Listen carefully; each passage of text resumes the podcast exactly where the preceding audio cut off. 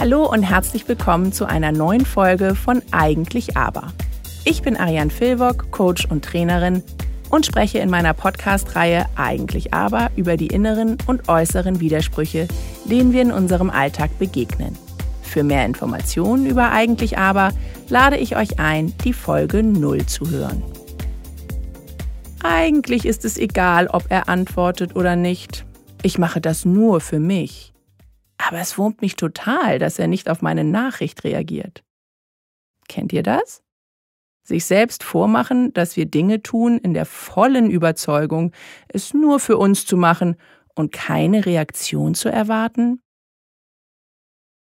Heute geht es um das Thema absichtsloses Verhalten.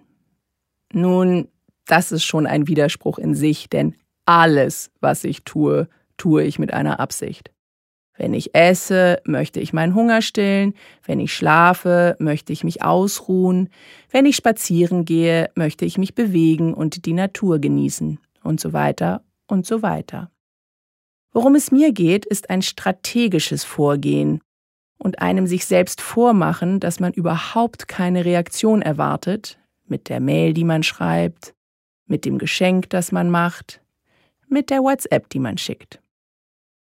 Ich möchte nicht behaupten, dass es ausgeschlossen ist, zu handeln, ohne eine Taktik oder Strategie zu verfolgen. Vor allem in geschäftlichen Dingen sollte einem mehr als klar sein, warum man das eine oder andere schreibt oder eben einfach auf den Weg bringt. Aber gerade bei zwischenmenschlichen Aktionen unterliegt der Mensch sehr häufig der falschen Annahme, man schicke eine Nachricht nur, um ein Statement zu setzen und erwarte keine Reaktion. Intuitives und spontanes Handeln ist wichtig und wir sollten gerade bei Beziehungsfragen deutlich mehr unserer Intuition als einer Strategie folgen. Dieses Feld, das ich heute anschneide, ist sehr groß.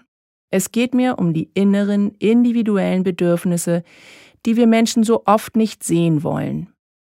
Indem wir behaupten, wir tun etwas für uns, wir stünden dazu und die Reaktion sei uns vollkommen egal, dann aber trotzdem mehr oder weniger angespannt auf eine Reaktion warten, befinden wir uns mitten in einem inneren Konflikt. Ein eigentlich aber Dilemma par excellence. Ich möchte euch dazu eine Geschichte erzählen. Ein Mann trifft eine Frau und ist verknallt. Mehr das männliche Jagdinstinkt verknallt, als das verklärt romantische Mann trifft die Frau seines Lebens verknallt. Er braucht ein paar Anläufe, um sich mit ihr zu treffen, da die beiden nicht in der gleichen Stadt leben.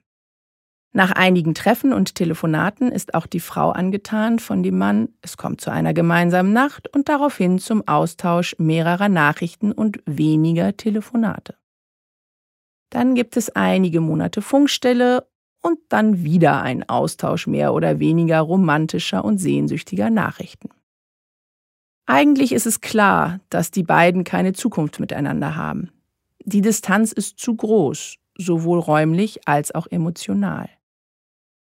Beide haben ihre Verpflichtungen in den jeweiligen Wohnorten. Beide sind trotzdem ziemlich überrollt von ihren Gefühlen und bilden sich jeder für sich ein, was diese eine Nacht zu bedeuten hat. An dieser Stelle mache ich einen kleinen Exkurs zum Thema Wahrnehmung der Welt über unsere Sinne. In meiner Ausbildung zum Coach habe ich mich sehr stark mit der Sprache beschäftigt. Auf welchem Kanal sprechen meine Klienten? Das ist wichtig für mich herauszuhören, da ich dadurch die Welt von dem jeweiligen Gegenüber kennenlerne. Also nehmen Sie die Welt vor allem über den auditiven Kanal wahr, was bedeutet, sie nutzen viele Sätze mit auditiven Worten. Zum Beispiel, das klingt gut, das ist Musik in meinen Ohren. Oder sind sie im visuellen Bereich unterwegs? Das sieht gut aus. Das fällt wie Schuppen von den Augen. Oder nutzen sie die Gefühlssprache, also den kinästhetischen Sinn? Das fühlt sich gut an. Kribbeln im Bauch. Zudem kommt natürlich noch der Geruchs- und der Geschmackssinn, die in vielen Lebensbereichen eine große Rolle spielen, vor allem wenn es um Erinnerungen im Leben geht, die sehr oft mit Geschmack oder Geruch einhergehen, zum Beispiel. Das riecht wie Sommerferien am Meer oder das schmeckt nach Kindergeburtstag und Kuchenschlacht. Wir halten folglich fest, Sprache spielt in der Wahrnehmungswelt eines jeden eine große Rolle. Und ich sagte vorhin, dass die Frau und der Mann sich jeder für sich einbilden, was dieses eine Treffen für sie bedeutet. Sie machen sich jeder für sich Bilder.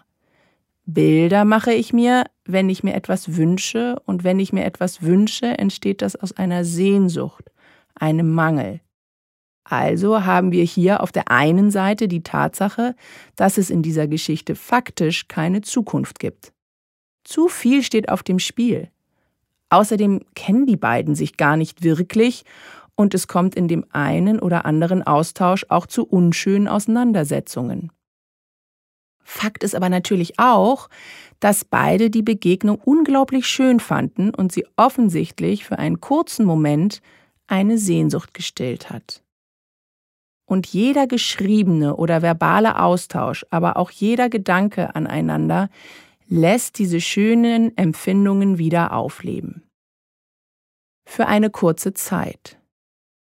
Sie schreibt ihm sehr regelmäßig mehr oder weniger lange Nachrichten, in denen sie ihm in den schönsten Worten beschreibt, was diese Verbindung mit ihm für sie bedeutet. Er bestätigt, dass es für ihn ebenso wertvoll war und ist und beteuert, dass sie sich eines Tages wiedersehen werden. Es ist immer das gleiche Muster.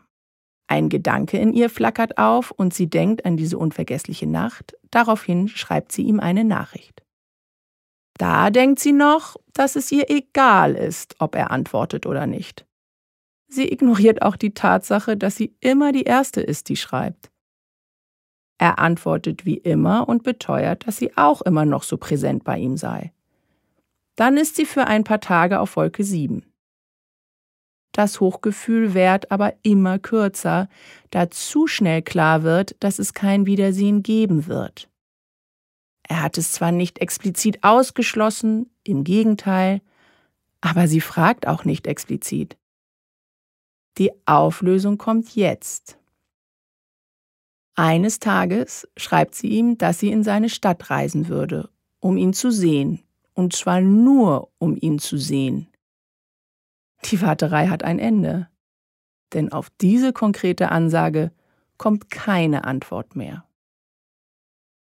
Diese beispielhafte Geschichte ist eine Metapher für das Dilemma, dass wir Menschen unfassbar lange an einer Beziehung, einer Idee, einer Vorstellung festhalten, obwohl wir eigentlich wissen, dass es schädlich, unrealistisch oder ungesund ist und schlichtweg nicht gut tut.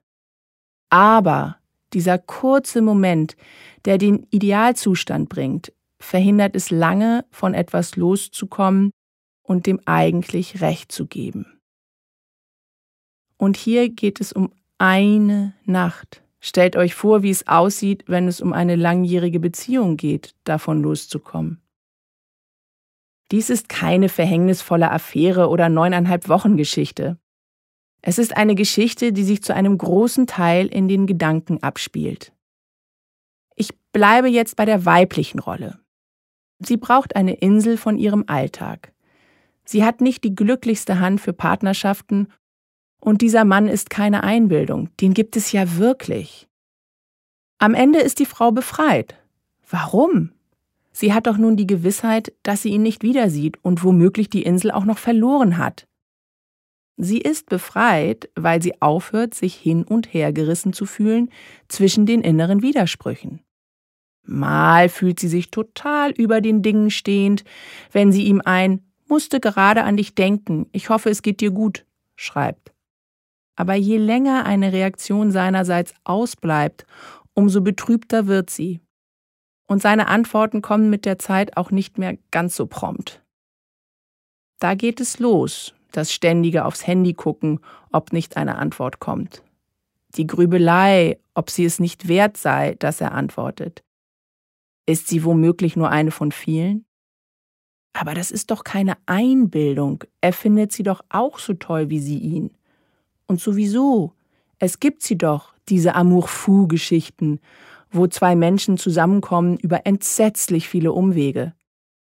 Dass ihr der Teil, der hinter dem eigentlich steht, leise zuflüstert, dass solche Liebesgeschichten meistens in Filmen oder Büchern passieren, überhört sie.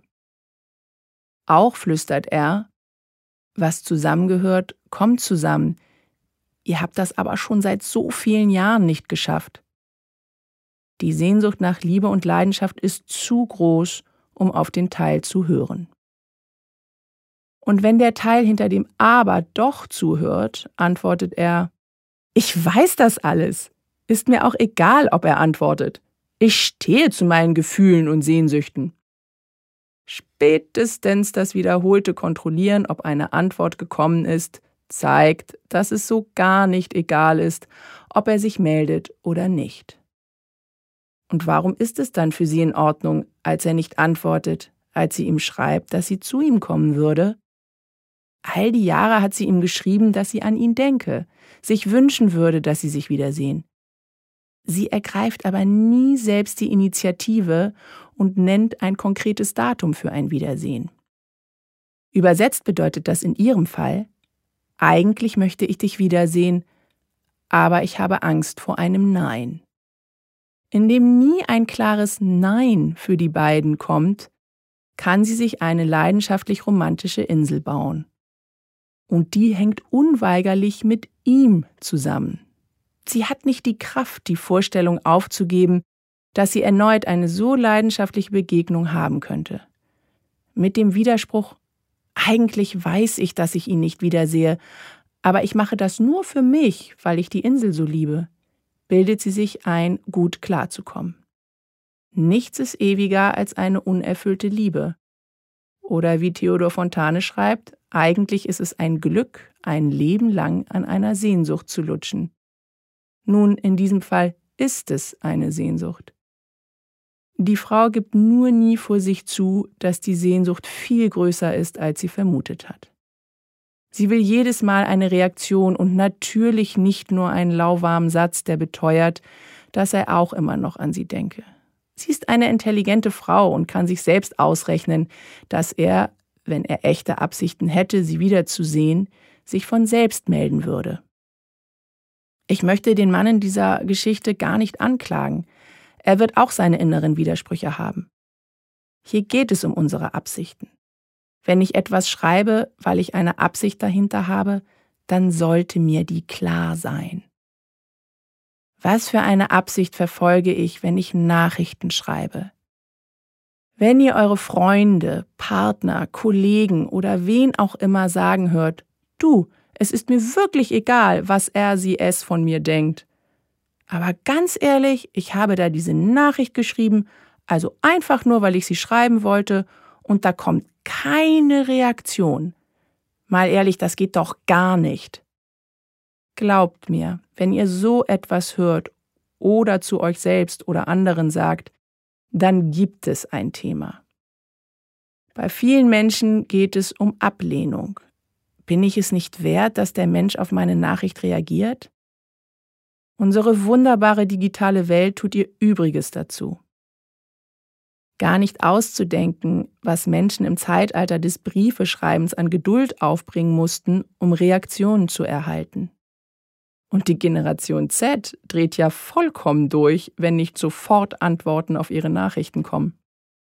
Aber das ist nicht das Thema hier. So eine WhatsApp ist eben schnell geschrieben. In der Geschichte von heute zum Beispiel ist es kein Thema mit dem Mann, was die Frau hat, sondern ein eigenes Thema. Ihr fehlt etwas in ihrem Leben, und statt das vor sich selbst zuzugeben, sucht sie eine externe Projektionsfläche. Am Ende der Geschichte kann sie es so für sich einordnen. Ich hatte eine unglaubliche Begegnung mit diesem Mann, die nimmt mir keiner. Und ich weiß, dass ich mich nach dieser Leidenschaft in meinem Leben sehne. Ich weiß aber auch, dass nicht er derjenige ist, der mir die geben kann. Mit dieser Einsicht kann sie sich dem Thema, warum sie sich hinter einer Geschichte versteckt, die sich über viele Jahre fast nur in ihren Gedanken abspielt, widmen. Sie kann sich mit dem eigentlich Teil und dem Aberteil auseinandersetzen, wobei es kaum mehr ein Widerspruch ist. Der Aberteil ist der, der große Aufmerksamkeit braucht. Viel zu oft treffe ich Menschen, die sich unfassbar aufregen, warum es keine Reaktion auf ihre Nachrichten gibt. Dann fühlen sie sich auch noch schlecht, weil sie eine Reaktion haben möchten. Wenn diese Menschen an mich in diesem Dilemma geraten, dann sage ich ihnen, dass das Defizit, das für sie dahinter steckt, absolut nichts ist, für das sie sich schlecht fühlen müssen. Im Gegenteil. Die Frau in der Geschichte hat es am Ende geschafft und kann ihr Leben neu ausrichten. Wenn mir die Absichten hinter meinen Taten klar sind, dann gibt es meist kein Dilemma mehr. Und dreimal dürft ihr raten, welches der Ansatz ist, um zu gucken, was dem Aberteil entspricht, beziehungsweise was hier das Thema ist. Herausfinden, welcher Wert oder Werte sich hinter dem Aberteil mit der Absicht verbergen. Welcher Wert ist in Gefahr? Was fehlt, um diesem Wert gerecht zu werden? Um welches Bedürfnis geht es wirklich? Kollegen, Partner, Freunde, abgelegte Liebhaber können nichts dafür, dass uns etwas im Leben fehlt. Also kümmert euch um euch und findet heraus, warum ihr frenetisch auf eurer Smartphone starrt, wenn ihr eine Reaktion, die euch ja eigentlich so egal ist, erwartet. An dieser Stelle ist es angebracht, mit einer Absicht hinter meinem Podcast herauszukommen. Mein Podcast mache ich, weil ich das schon sehr lange machen wollte und jetzt ist es Wirklichkeit geworden. Und eigentlich weiß ich ja auch, dass ich nicht alle damit begeistern kann. Aber wenn ich ehrlich bin, möchte ich genau das, euch begeistern. Und ich liebe positive Reaktionen, Anerkennung, Wertschätzung. Also mit Ansage. Ich mache den Podcast, weil ich Spaß daran habe und weil ich positive Reaktionen haben möchte. Wenn euch eigentlich aber gefällt, dann liked, teilt, schreibt mir oder was die digitale Welt noch so zur Auswahl hat. Habt eine gute Zeit. Bis zur nächsten Folge. Eure Ariane.